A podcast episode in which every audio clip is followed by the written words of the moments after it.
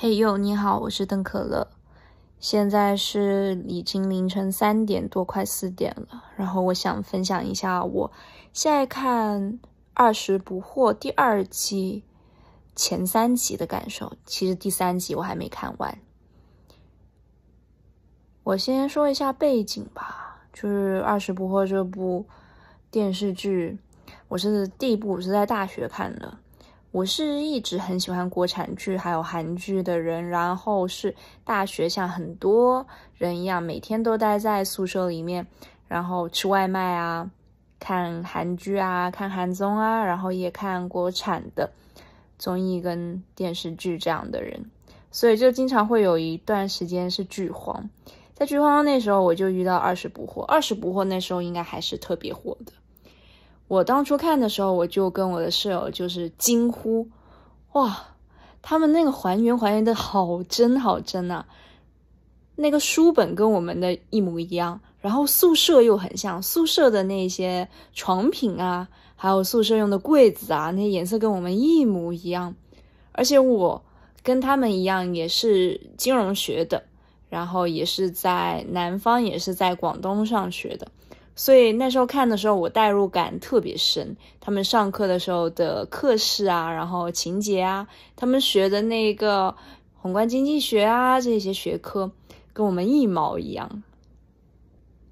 然后剧名叫做《二十不惑》嘛，那时候看的时候，我也是正好二十岁，大三了，然后要升大四了。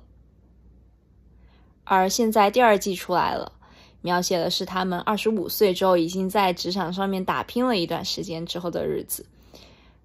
我今年也二十五岁了，而且我的生日就在一个月之后。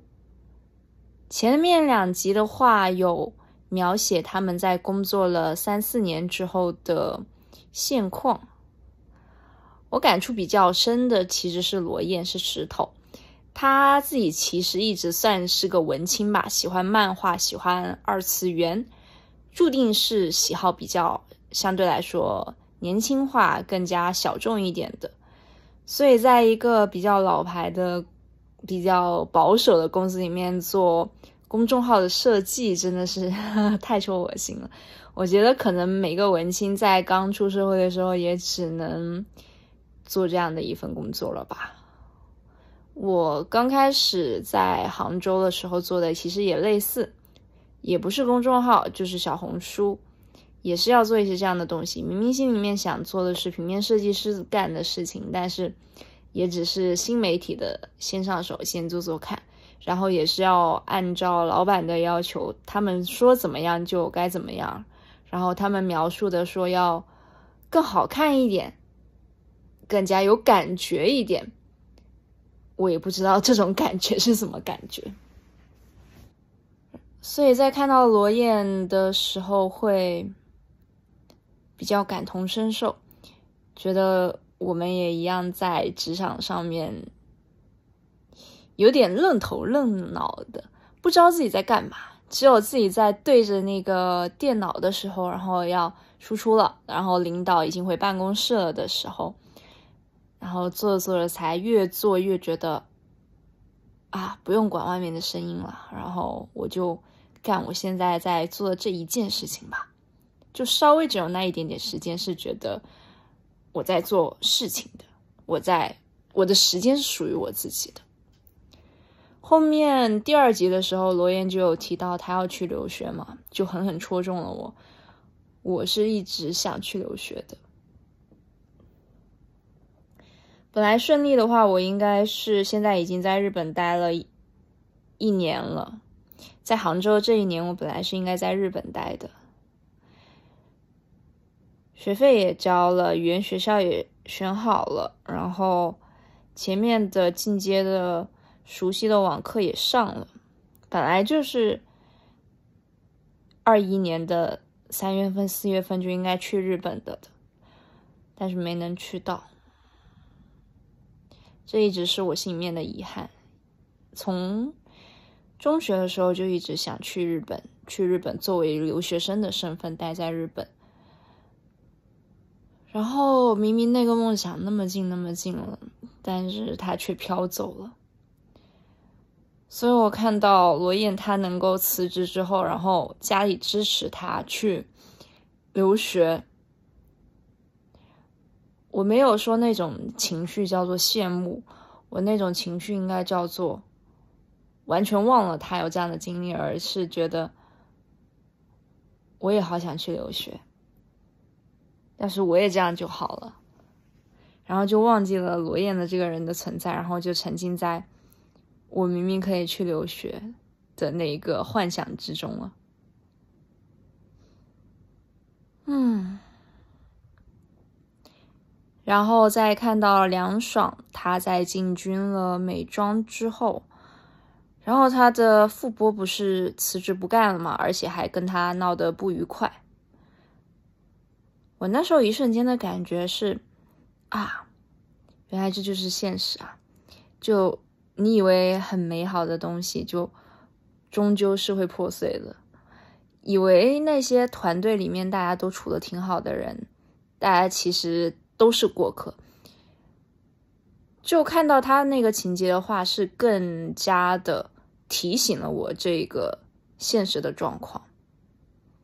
社会上的所有人跟你都是过客，所以要理解。要知道，最好可以提前做好准备。而看到小果，啊，我会想到我当初我的专业也学的也是金融嘛，然后所以我是曾经有过一段时间幻想过自己在那种高级写字楼上面上班的情景的。我觉得他就在做。那个平行宇宙那一方面的我，但是看了之后，我才知道原来在金融圈工作那么难。我觉得有一个表现很细节的地方，就是小果他在公司里面说话是比较慢、很柔，声音很细，感觉你用手指就可以把他的声音掐断了的这种感觉的。但是他一旦跟他妈打电话，然后跟他的朋友说起话来的时候，底气又稍微回来一点了。但是终究还是没有第一期的前半段回忆他们刚毕业的那个时候他的那种声线，就你就会感慨啊，以前的我们多好啊，怎么现在就变成这样的？甚至还没有意识到自己已经变成这样了。大家都满脸的疲惫，然后整个身心。都已经调整成社会状态了，这就是所谓的社会化了吧？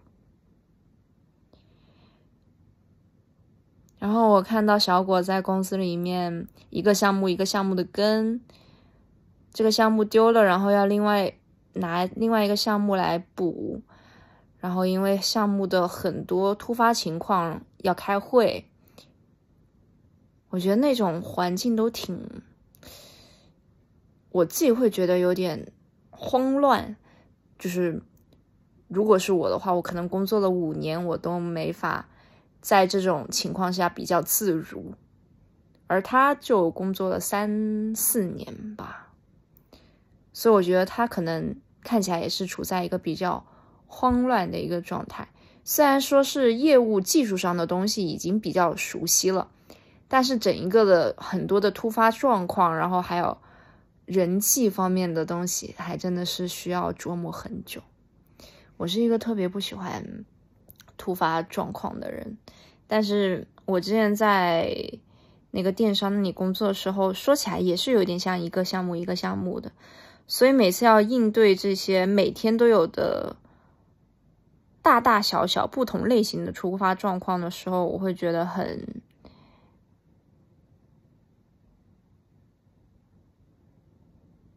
觉得好恨自己为什么没有在进入职场之前就已经实习过，就已经知道会有这种事情的发生，然后就已经知道怎么去在心里面去应对这种突发情况给自己带来的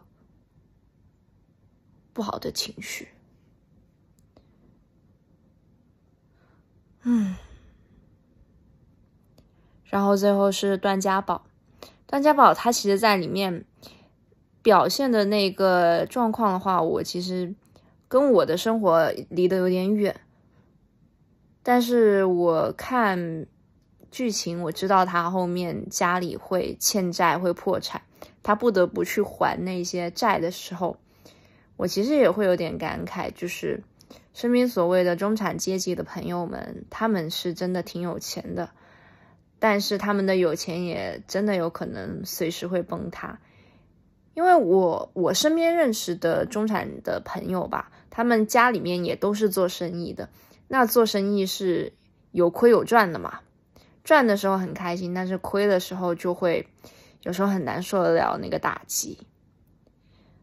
所以我在看到他现在还在很努力的生活，即便是用了家里的资金去开了一家自己的公司，但是我也看得出来，开一家公司很简单，但是。运营一家公司去做里面的所有的大小细的东西，真的很累。然后又想到他之后会面临更加崩溃的一些情况，唉，觉得大家活的都不容易啊。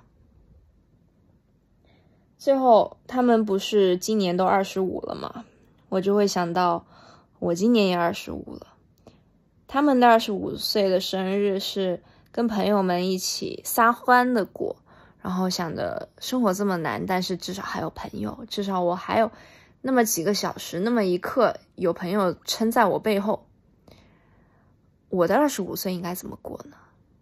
我觉得二十五岁是一个挺重要的节点吧。到了二十六、二十七，我就会觉得我真的离三十很近了，三开头，我还真的有点害怕。我到现在，我的心态还是真的像个大学生一样。我周围的朋友也觉得我像个大学生。我其实觉得我自己保持在大学生的状态就挺好了的，但是我害怕我一旦真的进入工作之后，我的状态就没了。所以在二十五的这个节点，我想让它变得更有仪式感。就像结婚一样，结婚典礼一样，结婚典礼它是办给自己看的，就是让你知道，你现在已经进入了一个下一个人生的阶段，或者是一个完全不同的人生阶段。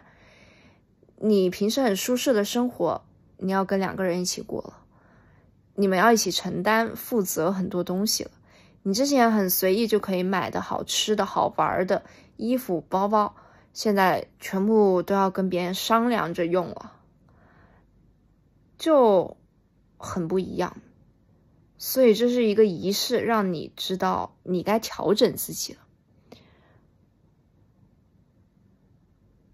我也很期待我二十五岁的这个仪式，